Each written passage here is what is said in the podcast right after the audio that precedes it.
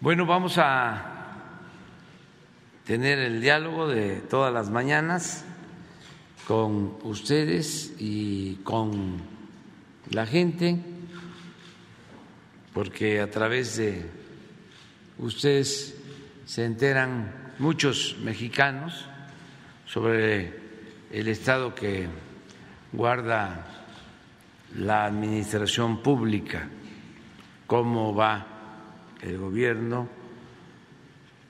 Este día vamos a exponer, como todos los miércoles, sobre el quién es quién en las mentiras de la semana y vamos también a informar sobre el viaje que hicimos a Nueva York y otra participación que se va a tener la próxima semana. En este caso va a informar el secretario de Relaciones Exteriores, Marcelo Ebrat. Esas son las dos exposiciones de hoy. Eh, y luego vamos con las preguntas. Quedó pendiente un compañero, José Alberto Hernández, de W Radio Oaxaca. Y ya después abrimos. Debe eh, continuar una compañera para que se mantengan los equilibrios. Pues puede ser tú y luego tú, y luego el señor, y luego tú. Cinco. Ahí vamos. Pues adelante. Gracias, presidente. Buenos días, compañeras, compañeros. El cambio de mentalidad es uno de los cambios más importantes de nuestro tiempo. Y esto tiene que ver mucho con el ejercicio del derecho a la información, pero también con la capacidad de los ciudadanos para distinguir la realidad de la mentira. Saber qué es manipulación de un hecho y cuál una denuncia sincera y justa de la víctima. A ese esfuerzo quiere contribuir esta sección. Pero si mentir es decir o manifestar lo contrario de lo que se sabe, cree o piensa, según el diccionario de la lengua española, eso quiere decir que cuando los medios publican algo que no es verdad, muchas veces lo hacen con la intención de engañar en cambio, aquel ciudadano que es engañado o confundido por esa información y la reproduce como verdadera, no está mintiendo. Simplemente transmite su propia equivocación, su creencia en la mentira. Esto es importante de tomar en cuenta porque todo en el debate en las redes sociales casi criminalizan a quien difunde noticias falsas. Por eso es muy importante revelar el engaño, porque engañar significa dar a la mentira apariencia de verdad, con la intención de que el público crea como cierto lo que no es. Esto quiere decir que el engaño incluye una voluntad y una intención de distorsionar la realidad, de mentir. Eso afecta el debate público y el derecho ciudadano a la información. Así como en el neoliberalismo la corrupción ha sido su sello distintivo, el engaño y la desinformación han sido mecanismos informativos de los que los medios ocultaron y justificaron eh, el saqueo y la corrupción en nuestro país. Hoy el debate público abierto e informado se enfrenta a esos intereses y manipulaciones del pasado, pero hay más conciencia, de interés público y la cultura democrática, así como mayor participación ciudadana en los asuntos públicos. Bueno, ahora sí vamos con nuestra sección. La primera nota, hoy traemos tres. Periódico español El País publica noticia falsa sobre la central nuclear de Laguna Verde. El 5 de noviembre el periódico español El País publicó una nota periodística titulada Alerta roja en la central nuclear de Laguna Verde por un apagón, en la que asegura que la planta desde el 30 de octubre sufrió una paralización temporal por una falla en el reactor que la habría dejado sin electricidad. La pieza periodística señala que es la segunda vez que esto ocurriría en la central nuclear. El país incluso agregaba que se dio un derrame de agua radiactiva y se declaró alerta roja. Toda esa información es falsa. Al respecto, la Comisión Federal de Electricidad desmintió al país y señaló que la central nuclear de Laguna Verde opera de manera segura y confiable la CFE puntualizó que los documentos citados por el diario son de acceso abierto a todos los trabajadores y que no hay pruebas técnicas que mm, avalen lo publicado. Con amarillismo se usaron registros internos de la central, pero distorsionaron para hacerlo alarmista. Todo ello, según la CFE, resulta hasta sospechoso, porque el diario español cita fuentes anónimas en una nota que puede provocar alarma entre la población. Con el mismo amarillismo, el 8 de noviembre, el periódico Excelsior volvió a abordar el tema. Pero ¿cuáles son los hechos reales? Veamos. De acuerdo con el Centro Nacional de Control de Energía, el 22 de octubre pasado se realizó un paro programado de 10 días de la central nuclear para efectuar el mantenimiento preventivo de la unidad número 2. El 30 de octubre, estando parada, la, la unidad perdió la alimentación externa de electricidad, por lo que entraron en una operación de inmediato los generadores de emergencia, mismos que minutos después fueron puestos de nuevo en reserva porque se restableció la electricidad con normalidad. De manera independiente de ese asunto, hubo un derrame de agua, pero no fue líquido radioactivo como afirmó el diario, citando fuentes anónimas, y nunca hubo riesgo alguno de, eh, ni para los trabajadores de la planta ni para la población. La unidad 2 entró en operación una vez que terminó el mantenimiento y hoy la central está operando al 100% de su capacidad, aportando el 2% de la electricidad en el país. La central nuclear de Laguna Verde sigue los más altos estándares de seguridad en cambio, el diario El País no sigue ni siquiera su propio libro de estilo, que marca las pautas periodísticas del diario, incluida la ética. La siguiente, por favor. Reforma falsea información sobre la planta eléctrica de Petacalco, Guerrero, la más grande del país. El periódico Reforma publicó una nota en la que afirmó que la central carboeléctrica de Petacalco en Guerrero dejará de operar debido a supuestos daños de sus equipos por usar combustóleo y la presunta cancelación de contratos para la compra de carbón, eh, que dice jugaron un papel importante para que dicha central quedara fuera de operación. Al respecto, el diputado Gabriel Cuadri, fiel a su estilo, aprovechó la nota para reclamar la supuesta ineptitud del Gobierno de México por medio de su cuenta de Twitter, asegurando que echan a perder la central termoeléctrica de Petacalco, la más grande de México por quemar combustóleo en sus calderas, calderas. Perdón. Todas esas informaciones son falsas. La Comisión Federal de Electricidad y su director general desmintieron esas publicaciones. Aseguraron que la central de Petacalco es dual, que funciona con diferentes combustibles y que está operando con normalidad. El SENACE informó que la planta cerró unos días para recibir mantenimiento y que no tiene ninguna falla. Es mentira también que no se esté suministrando suficiente combustible en la central, ya que se le ha suministrado por vía terrestre y marítima cuando las vías del tren no están disponibles. Todas esas informaciones son parte de una campaña de desprestigio contra la CFE, porque hay gente muy enojada con la reforma eléctrica y busca que la opinión pública se ponga en contra, aunque las mentiras y falsedades están logrando el efecto contrario, ya que todas las encuestas publicadas afirman que la mayoría de los mexicanos apoya la reforma eléctrica, como vemos a continuación.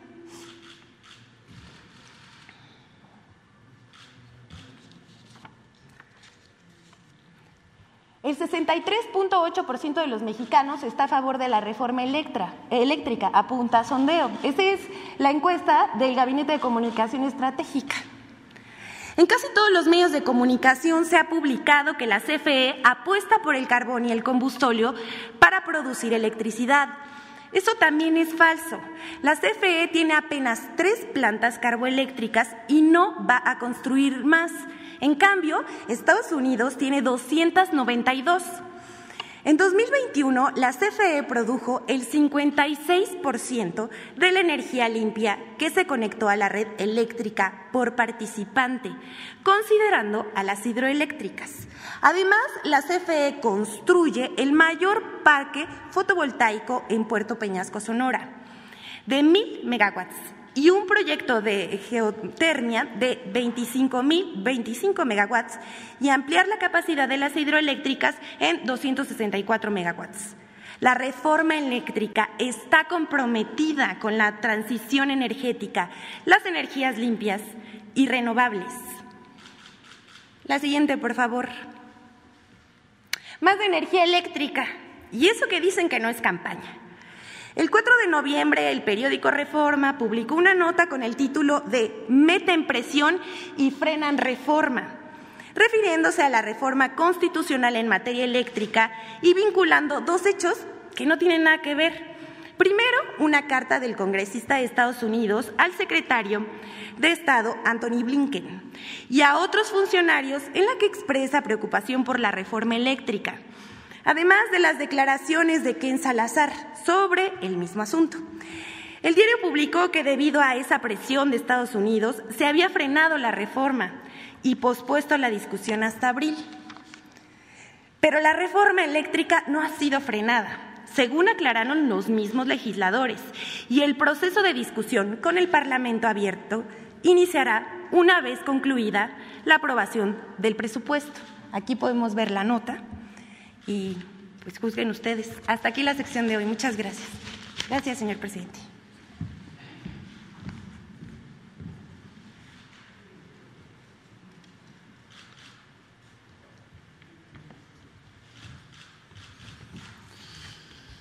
Con su permiso, señor presidente. Buenos días a todas, a todos. En primer lugar, si eh, me permiten, les daría un reporte muy breve de la situación en la frontera. Como ustedes saben, la reapertura de actividades regulares, normales, ocurrió a partir del día lunes. Hasta el día de hoy tenemos reporte de un incremento, pues, obviamente por el flujo de actividades que oscila, va creciendo, empezó en 12%, vamos en 25%, esperamos llegar a fines de esta semana, pues probablemente a más del 60-70% de incremento de tráfico en actividades denominadas no esenciales, turismo, comercio, visitas para diferentes propósitos. Hasta ahora no hemos tenido afortunadamente ninguna dificultad en los flujos previstos. Se instruyó a los cónsules en, coordinación con las autoridades locales que estuvieran al pendiente y al día de hoy el reporte que tenemos es que esto está evolucionando favorablemente, por fortuna. Vamos a seguir monitoreando y la expectativa es que la actividad económica, turística, comercial, y de todo tipo vaya incrementando en porcentajes considerables, como ya lo comentaba yo. Eh, en segundo lugar, referirles respecto a la sesión del Consejo de Seguridad el día de ayer eh, en Nueva York. El Consejo de Seguridad, como ustedes saben, está integrado por cinco miembros permanentes y el resto son miembros no permanentes, son electos para ocupar temporalmente ese cargo. Normalmente se hace por región del mundo. Eh, México fue electo con 187 votos de un total de 193 países que conforman la organización. Es una votación muy alta. Y el día de ayer se iniciaron propiamente las sesiones convocadas especialmente por México, evidentemente con la presencia del presidente de la República, el licenciado Andrés Manuel López Obrador. Se planteó en esa sesión del Consejo un tema central que tiene que ver, como ustedes lo pudieron escuchar el día de ayer, con la fraternidad y el bienestar en el mundo. Eh, se inscribieron para participar en una primera ronda más de 47 países.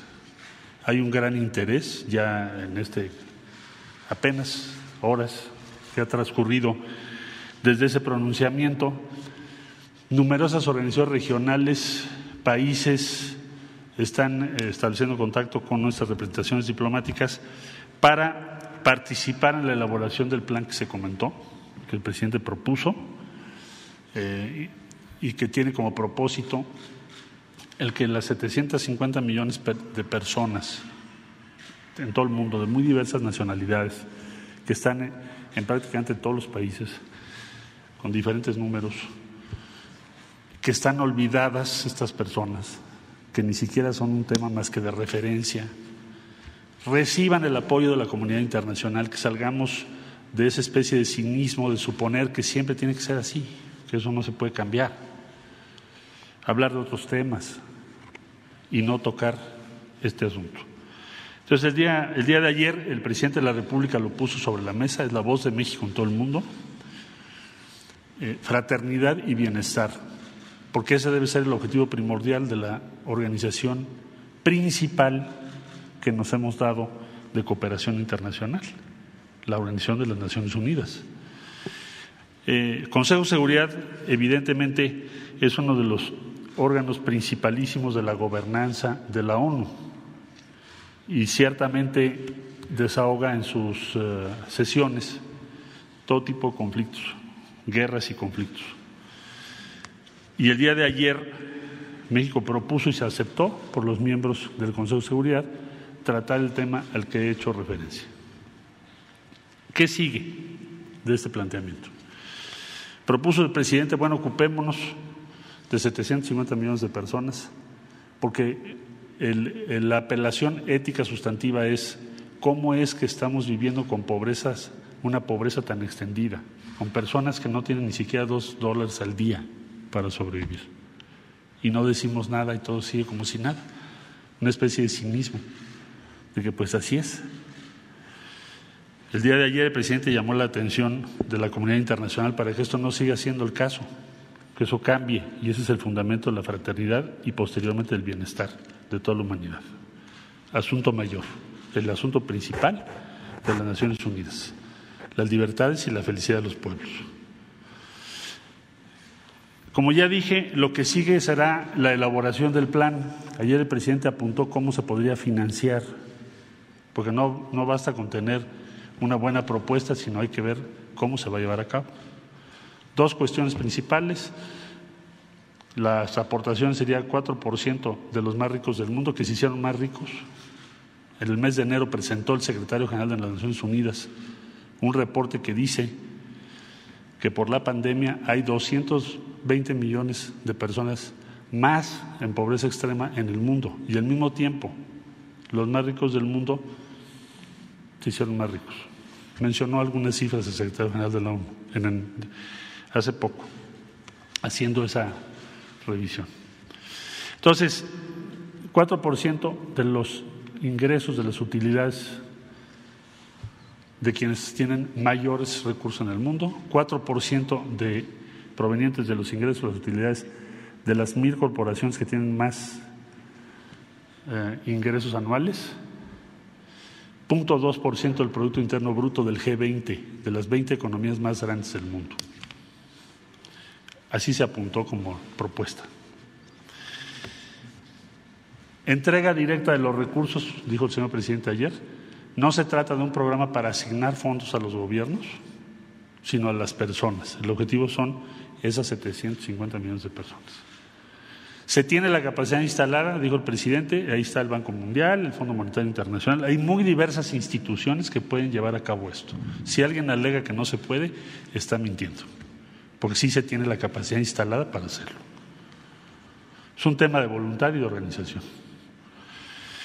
La Cancillería tiene la instrucción de organizar con todas y todos los integrantes de las representaciones diplomáticas de los diferentes países del mundo en la ONU, de los organismos, integrar este plan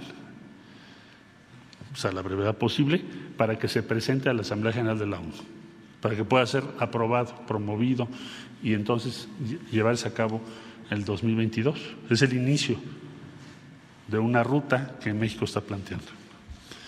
Vamos a estar ocupados en ello y le estaremos informando de los avances por lo pronto, lo que se ve es una reacción de mucho interés, de una apelación ética a todos los países, fundamental de no seguir permitiendo o pensando que esa es la normalidad, porque si llegamos a eso se llama cinismo, desigualdad y desesperanza. Es lo que dijo ayer el presidente.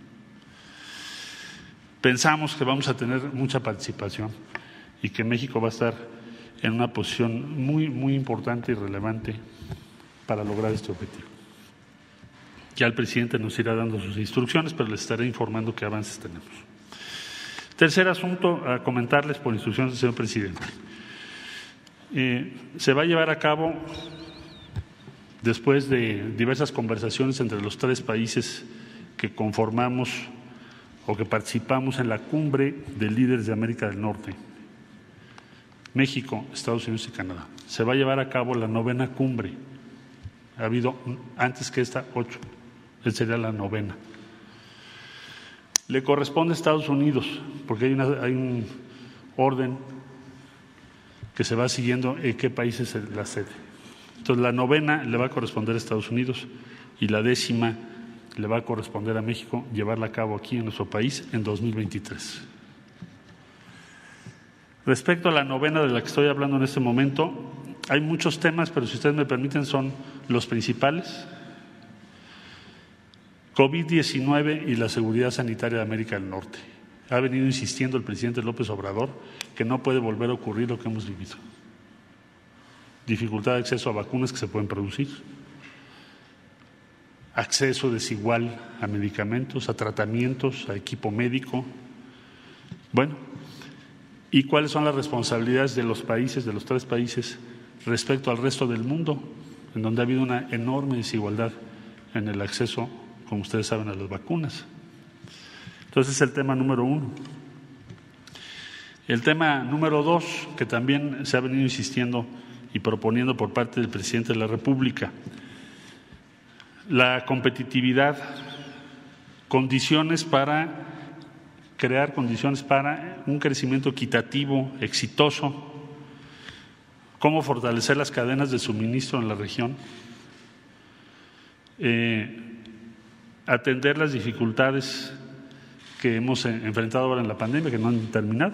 Ahora estamos viendo presiones en los precios de los energéticos, dificultades en suministros. ¿Cómo atenderlas en lo inmediato, en 2022? ¿Cómo promover la justicia, la equidad, la diversidad y la inclusión, que se incluya a todas y a todos? Que no sea una reedición de lo que vimos los últimos 30 años que concentró el ingreso en unos pocos. O sea, hay que crecer, pero ¿para quién? ¿Cómo? Tercer gran tema que me ha instruido el presidente, desarrollo. El tema de la migración y el desarrollo, lo que ha venido insistiendo el presidente en sus cartas al presidente Biden, la entrevista que hubo, la visita con la vicepresidenta de Estados Unidos, Harris, en fin, la reunión de alto nivel, para construir una América del Norte segura tenemos que tener estos temas. Desarrollo, equidad, crecimiento, diversidad. Se trataría, eh, sobre estos tres temas, de la primera reunión presencial del presidente López Obrador con el presidente Biden y el primer ministro Trudeau de Canadá. Y sería la primera reunión trilateral, será la primera reunión trilateral a nivel de jefes de Estado desde hace cinco años. Como ustedes recordarán, el señor presidente ha insistido en diversos foros de que es muy importante reactivar, acelerar, pues no solo el intercambio comercial, financiero y las inversiones, sino una visión común de los tres países de América que conformamos el Tratado de Libre Comercio de América del Norte hacia el futuro. ¿Hacia dónde vamos? ¿Qué tenemos que hacer en conjunto? ¿Cómo logramos los objetivos que nos son comunes? Bueno, pues es el espacio para hacerlo. Cinco años estuvo interrumpida, se reanuda. ¿Qué significa? Que estamos en esa ruta, tener una visión común y actuar en conjunto. Eh, esta reunión, esta cumbre, está programada para el día 18 de noviembre, la semana entrante. Tendrá verificativo en Washington, como ya expliqué. Vamos a tener aproximadamente dos horas de reunión trilateral, la cumbre trilateral. Tenemos mucho trabajo que hacer para llegar con los documentos ya preparados y los, el primer ministro, el presidente López Obrador y el presidente Biden puedan en esas dos horas comentar sobre estos tres temas. Eh, para México también habrá reunión bilateral con el presidente Biden. No solo vamos a la trilateral, que es muy importante, también habrá un diálogo bilateral. Estimamos de aproximadamente una hora. Y también habrá un diálogo bilateral con Canadá, con el primer ministro Trudeau, de aproximadamente la misma duración de una hora. En síntesis, 18 de noviembre tendremos novena cumbre de líderes de América del Norte, con la presencia del presidente López Obrador, presidente Biden y el primer ministro Trudeau. Tendremos reunión bilateral entre el presidente López Obrador y el presidente Biden y tendremos reunión bilateral presidente López Obrador, primer ministro Trudeau.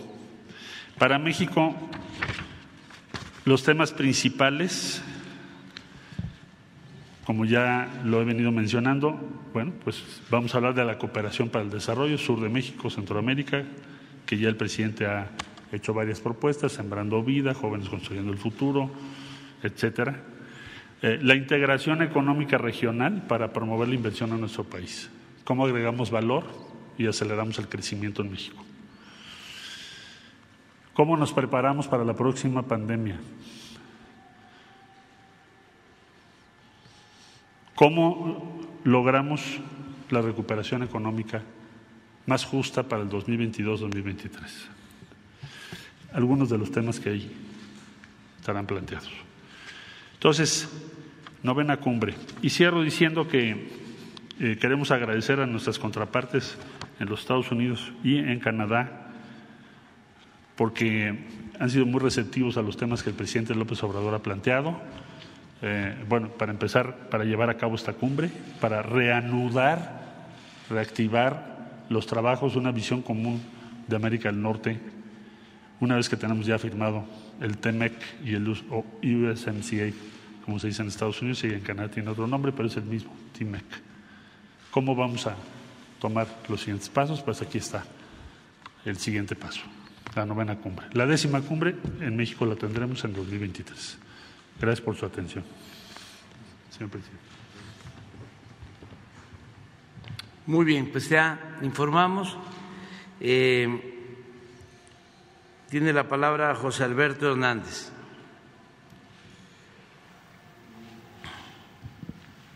Muy buenos días, señor presidente José Alberto Hernández Clemente de W Radio 98.5 en la región de la costa de Oaxaca y estado actual. Muy buenos días a todos. Señor presidente, ante la justicia que su gobierno promueve de los pueblos indígenas de todo el país, diciendo que Oaxaca se ha convertido en el ejemplo de avance para construir caminos dignos a los municipios eh, de los de todo el país, de los hermanos indígenas, los pueblos afromexicanos de la región de la costa, el día de hoy adolecemos de ello. Y puntualizo los municipios de San Juan Bautista Lo de Soto, Santo Domingo Armenta, Santiago Tapexla, Mártires de Tacubaya, todos ellos con el más del 85% de la población afromexicana, así como los municipios indígenas de San Antonio Tepetlapa y San Lorenzo. Tomando en cuenta que esta es una de, las peticiones que se le presentó a usted en el encuentro que tuvo con el pueblo afromexicano en Coajinicuilapa en marzo de 2020, ¿de qué manera desde su gobierno se puede hacer una suma de esfuerzo para que también estos pueblos afromexicanos eh, accedan a este tipo de apoyos? Bueno, em, estamos trabajando en Oaxaca y em, en toda la costa chica de Guerrero, toda la región afro-mexicana, vamos a ampliar eh, la carretera desde San Marcos hasta los límites con Oaxaca, toda la costa chica, es un compromiso. Y estamos construyendo caminos en eh, Oaxaca, en la costa, en las comunidades indígenas, y seguramente faltan otros que es a lo que te refieres, pero no va a quedar un camino a cabecera municipal que no se construya, es un compromiso.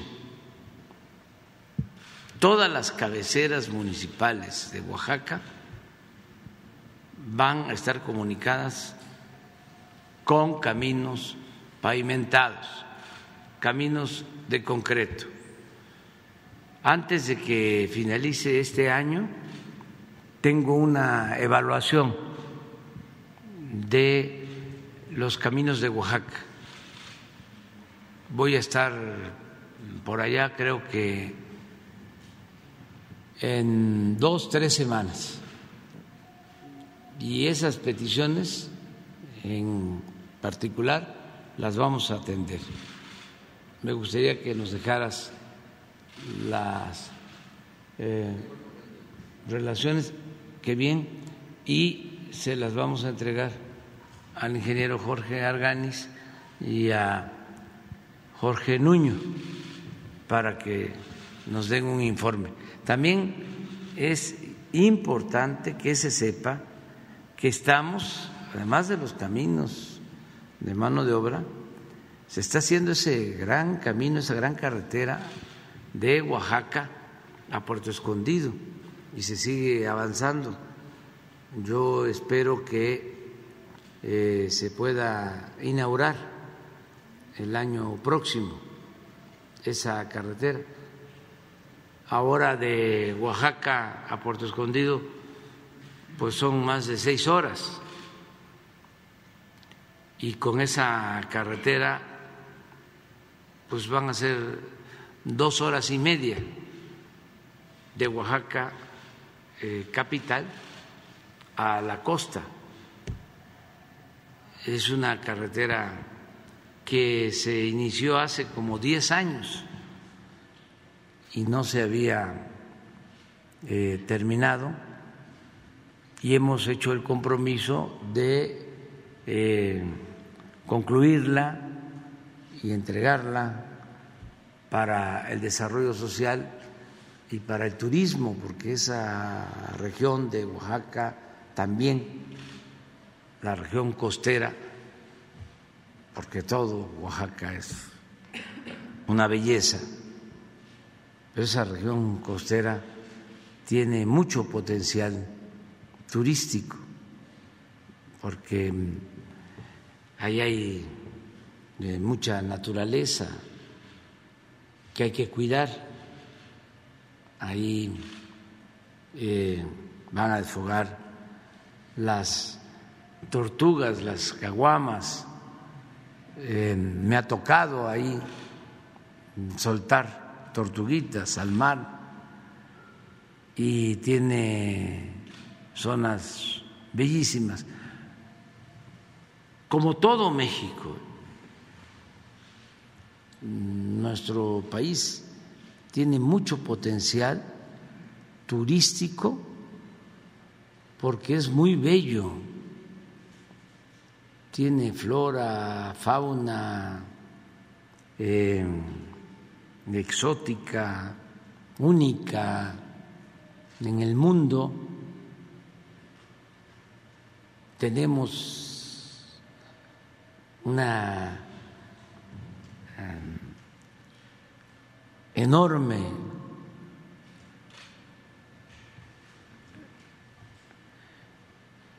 capacidad eh, cultural, enorme potencial cultural, artístico, la grandeza cultural de México no tiene comparación, con todo respeto, las culturas de México. Entonces es belleza natural eh, son valles, son playas, montañas, lagunas, cascadas, grandes ríos, mares. Tenemos el Atlántico, tenemos el Pacífico, tenemos el Caribe, pero por si fuese poco, México tiene una historia cultural de miles de años. Todavía no existían muchos pueblos, con todo respeto, en Europa y ya en México habían grandes civilizaciones. Entonces, todo eso es lo que tiene nuestro país y tiene Oaxaca. Y no hay pueblos con tanta cultura en el mundo, siempre lo he dicho, como el pueblo de Oaxaca. Una diversidad cultural en tradiciones, lenguas, pues como 20 lenguas, y eso que el zapoteco se habla en cuatro o cinco regiones de Oaxaca y no es el mismo. No es lo mismo el zapoteco del istmo que el de los valles centrales, que el de la Sierra Norte, que el de la Sierra Sur y la organización social, la democracia comunitaria, el tequio, el cuidado de la naturaleza. Es algo espléndido, pero así es todo México, todo nuestro querido México.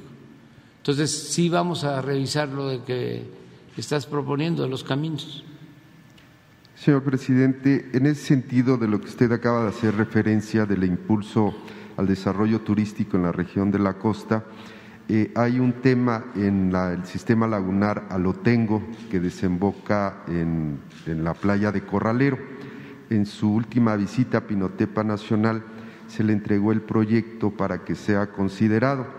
Eh, tuve la oportunidad de estar en la Cámara de Diputados viendo con la legisladora de mi región, de mi distrito, y para ver qué posibilidades hay de que usted continúe impulsando ese, esa, la construcción de esas escolleras, toda vez que es importante preservar la naturaleza y, lógicamente, impulsar el desarrollo turístico del pueblo afromexicano de Corralero y de esas comunidades, que son siete y dependen más de ocho mil eh, familias para la actividad económica de la pesca. Sí, es un proyecto que ya está a cargo de la Secretaría de Marina. Vamos a seguirlo impulsando. Tenemos la ventaja de que se han adquirido eh, dragas por parte de la Secretaría de Marina, dragas grandes, ya tenemos como seis dragas adquiridas que estamos utilizando para desasolve de ríos, para evitar inundaciones y también para desasolve de eh, puertos. Entonces voy a pedirle al almirante Ojeda que nos presente una propuesta. Ya se ha hecho desasolve a esa barra, pero se requieren escolleras, porque si no se desasolva y vuelve de nuevo a taparse. Se requieren las escolleras, es una obra que se necesita ahí en la costa de Oaxaca. Lo vamos eh, a seguir viendo. Ya hemos ayudado, pero no es suficiente con desasolvar, hace falta hacer obras escolleras para que no se obstruya la entrada del agua o la salida del agua a la zona lagunaria, eh, a las lagunas costeras, que es lo que le da vida a la actividad pesquera. Entonces, sí sabemos de qué se trata y sí vamos a ayudar en eso. Vamos a pedirle al, almirante.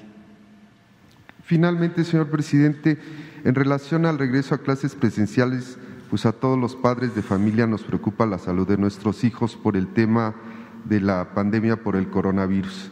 En la costa, como usted sabe, tenemos 650 escuelas de nivel básico con más de 50 mil estudiantes.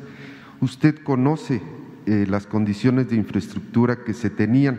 Ahora con el programa de la escuela es nuestra se ha avanzado muchísimo, pero es necesario reforzar los protocolos y evitar contagios que se pudieran presentar para que regresen de manera segura los, los estudiantes. Eh, estas solicitudes casi personal, como presidente del Comité de Padres de Familia de la Escuela Benito Juárez de Pinotepa Nacional, la más antigua y la más grande de la región, eh, le proponemos que si nos puede ayudar adquirir lavamanos portátiles que servirán para atender la primera recomendación del sector salud, que es lavarse las manos. La gran parte de las familias que, y que tienen sus hijos en estas escuelas y en esta escuela, pues no se cuenta con los recursos económicos para comprar los desinfectantes químicos diariamente, pero sí tenemos la voluntad de un trabajo conjunto con el con los profesores, con el personal educativo, pues para llenar los surtidores de agua. Usted sabe que, bueno, pues las condiciones en Oaxaca no son las más idóneas para un regreso presencial a clases, pero de manera conjunta, tanto los maestros, el gobierno y nosotros debemos de procurar los protocolos suficientes pues, para que tengamos la certeza de que los estudiantes bueno, van a estar en las mejores condiciones en las clases presenciales. Sí, vamos eh, a, apoyar todo lo que sea mejoramiento de las escuelas, se va a atender. El programa La escuela es nuestra está creciendo. Yo te pregunto, ¿no han recibido como sociedad de padres de familia eh, su presupuesto de mantenimiento? Sí, señor presidente, ya van dos ministraciones, pero se han enfocado precisamente a mejorar la infraestructura. El tema, lo que yo le expongo es eh, los protocolos para que tengamos un regreso más seguro a las aulas. Y bueno, a veces eh, pues no, es, no hay agua, pero con los eh, lavamanos portátiles pudiera ser una alternativa para poner islas o que diferentes salones se puedan cubrir para que cuando salgan los jóvenes a, pues a hacer sus necesidades o en sus alimentaciones, regresen, se laven las manos y bueno puedan acceder de manera más segura a sus aulas. A, a, la arquitecta, a la arquitecta Pamela de la escuela es nuestra, que se pongan de acuerdo. Y sí es eh, importante el regreso a las clases presenciales. Tercera llamada tercera llamada, comenzamos, ya no hay eh, ninguna justificación, o pueden haber para no ser tan estrictos, tan radicales, pero son mínimas. Ya se demostró que las niñas, los niños, los adolescentes no corren riesgo de contagio es mínimo.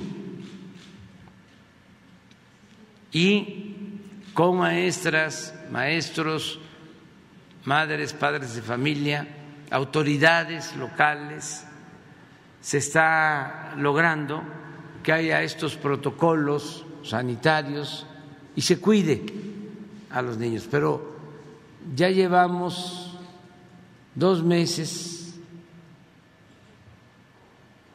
cerca de dos meses que regresamos y eh, en el seguimiento que hacemos no hemos tenido ningún problema grave en las escuelas. Se puede eh, ir a la escuela, hay que reabrir las escuelas, es importantísimo la educación presencial. Y es un llamado respetuoso a maestras, a maestros, a madres, a padres de familia, para que vayan niñas, niños, eh, adolescentes a las escuelas de nuevo. Pues vamos a atender tu petición. Muchas gracias, señor presidente. Sí, la compañera.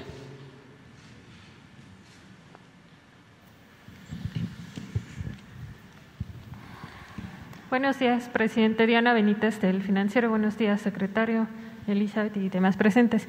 Eh, presidente, preguntarle, en este encuentro eh, bilateral que se tendría con el presidente de Estados Unidos, ¿buscaría abordar el tema de la reforma eléctrica a fin de despejar cualquier duda que se tenga en Estados Unidos al respecto? No está en la agenda, pero si surgiera nosotros eh, explicaríamos en qué consiste la reforma. Lo que queremos es que ya no se siga abusando de los consumidores, que no aumenten los precios de la energía eléctrica.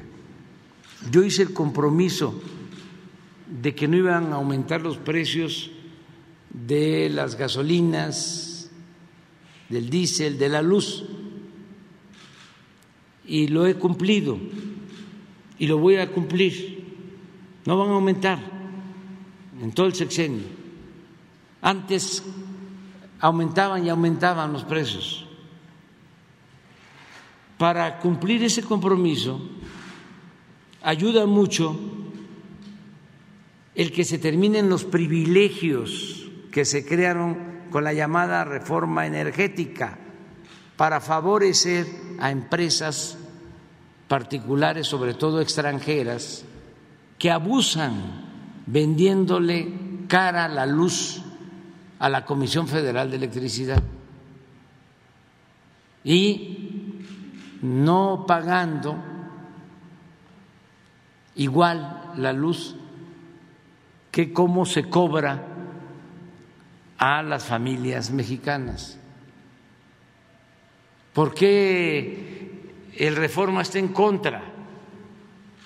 Porque defiende a Oxo, a los Oxos del señor Fernández, porque los Oxos pagan menos luz que una familia proporcionalmente a lo que se consume los Oxos pagan menos luz que una tienda de abarrotes. Los tenderos, el abarrotero, tiene que tener su tiendita apagada, tiene que desconectar sus congeladores, sus refrigeradores, para no pagar tanto por la luz. En cambio, ustedes van a un oxo y aunque sea de noche, está todo iluminado, porque pagan menos. Entonces, por eso se oponen a que haya equidad y que no existen privilegios. Además, que no estén mintiendo, hablando de energías limpias, cuando en el fondo se trata de negocios sucios. Y no queremos que nos pase, porque ese modelo lo trajeron de España, cuando los empresarios españoles llevaron a cabo la segunda conquista económica, cuando eran los que mandaban, los de Iberdrola, de la industria eléctrica, que tuvo el atrevimiento de hasta contratar a un expresidente de México como empleado de la empresa Iberdrola, a la secretaria de Energía del gobierno federal, también la contrataron. Miren cómo está España ahora. Ellos dominan allá como dominaban aquí y en los últimos meses se ha incrementado el precio de la luz 30%.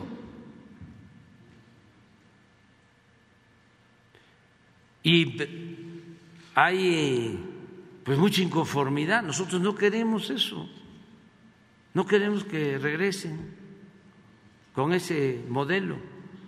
Entonces no me va a costar ningún trabajo decirle al presidente Biden si este, me pregunta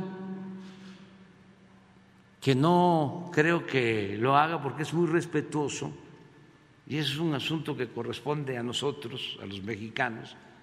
Nosotros no vamos a dar consejos a otros países, a otros gobiernos, o a hacerles recomendaciones y él es muy respetuoso de nuestra soberanía, cosa que le agradezco mucho, pero en el caso de que me dijera algo, le diría, pues, presidente, es que no quieren dejar de robar.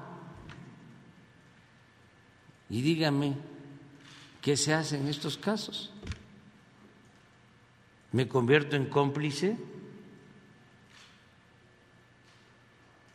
¿O este, represento con dignidad a mi pueblo.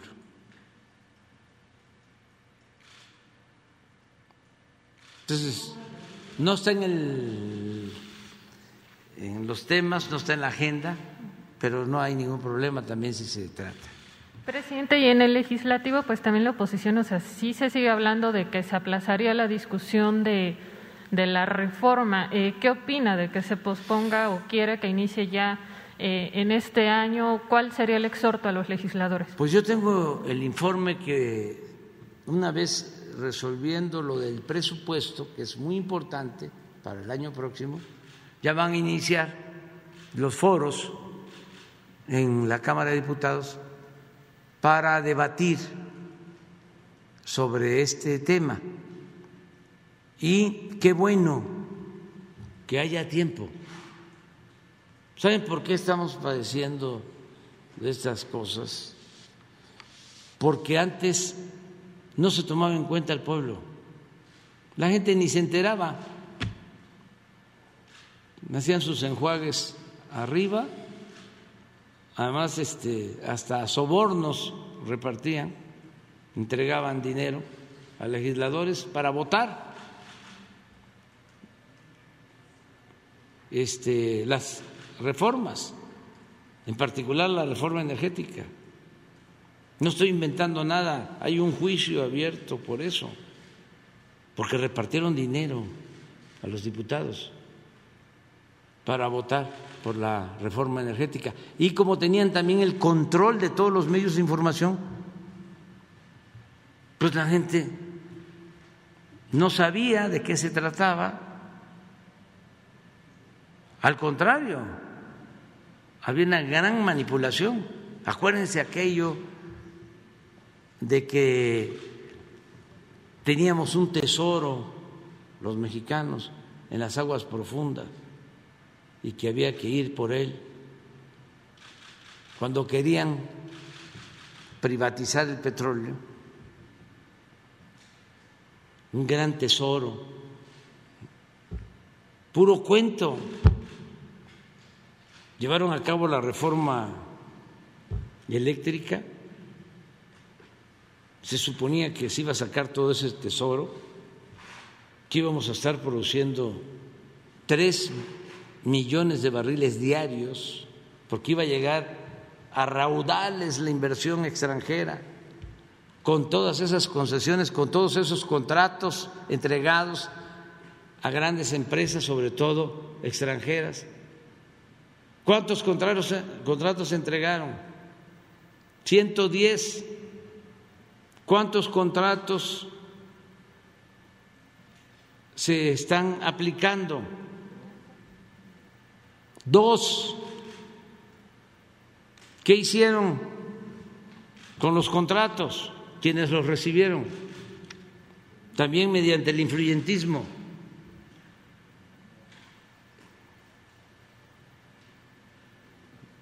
Familiares de presidentes, amigos de presidentes. ¿Qué hicieron con los contratos? Negocio, los vendieron. especularon, siguen vendiendo acciones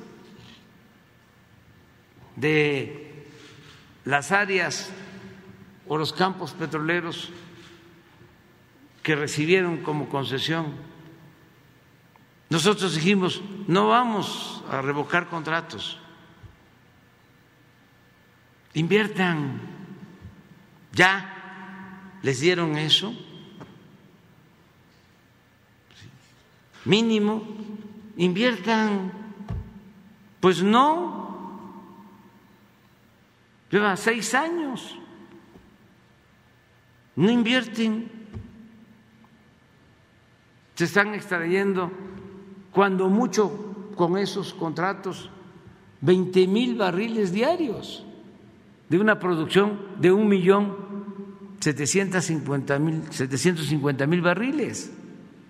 Y es lo mismo de lo de la industria eléctrica.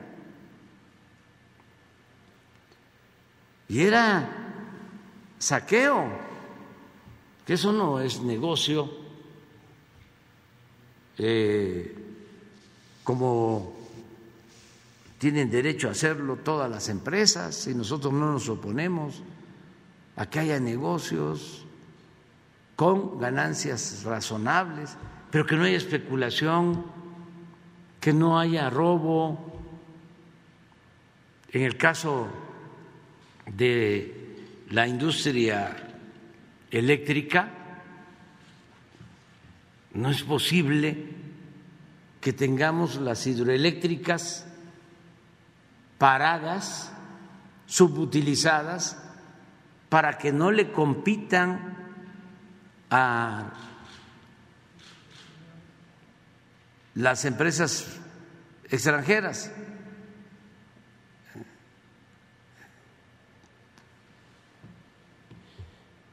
No, no es este legal, no es justo. Y todo eso pues tiene que ver con el presupuesto público, que es dinero del pueblo, que nosotros tenemos que cuidar. Entonces, eh, no pasa nada ya muchos empresarios también están entendiendo de que se trata pues de un abuso que además si esto no se corrige entonces sí podría venir en el tiempo, ¿no? Un apagón. Miren lo que pasó en Texas. Se quedaron sin luz. Estamos hablando de Texas. ¿Y por qué?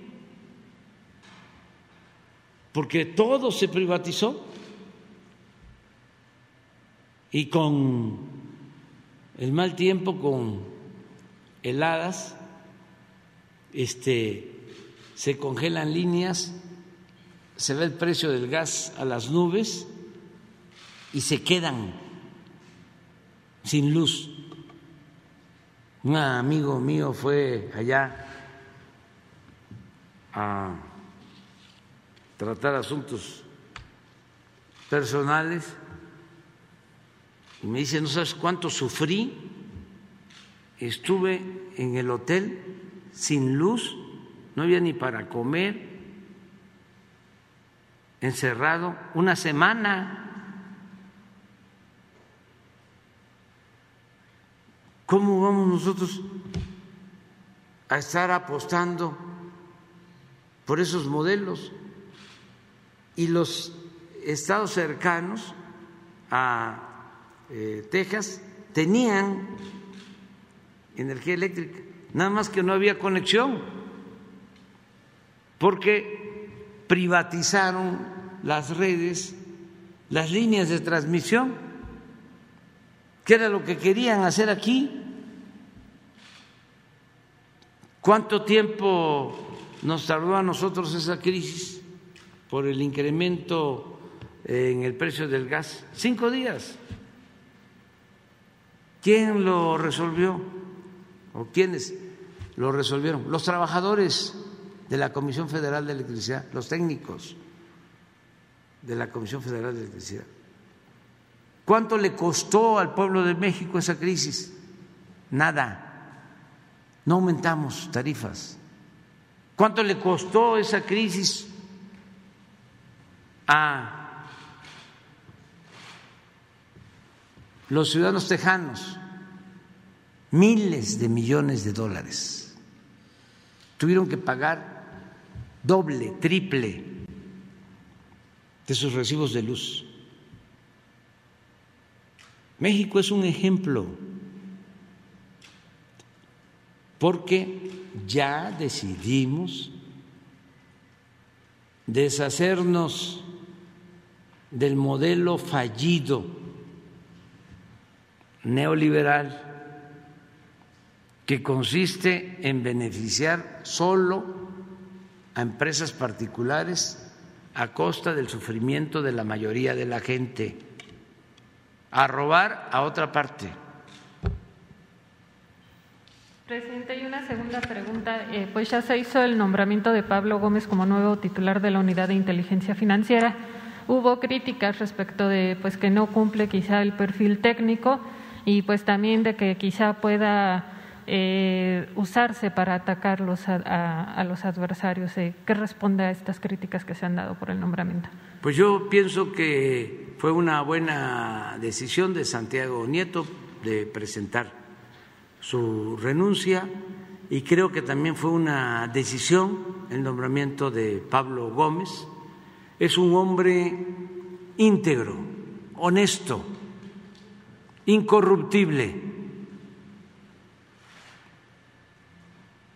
¿Tengo que decir más?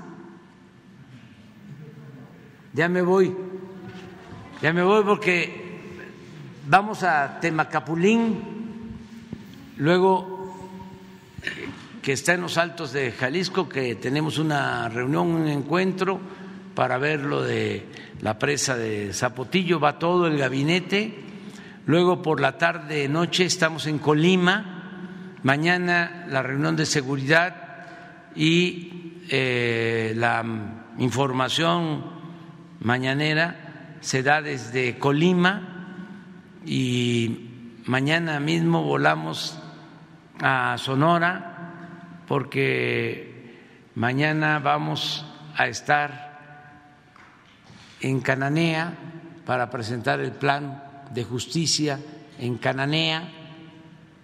Esto es eh, mañana y eh, descansamos, dormimos em, en Hermosillo y en la mañana del viernes vamos a tener la reunión de seguridad en Hermosillo y también la conferencia de prensa en Hermosillo.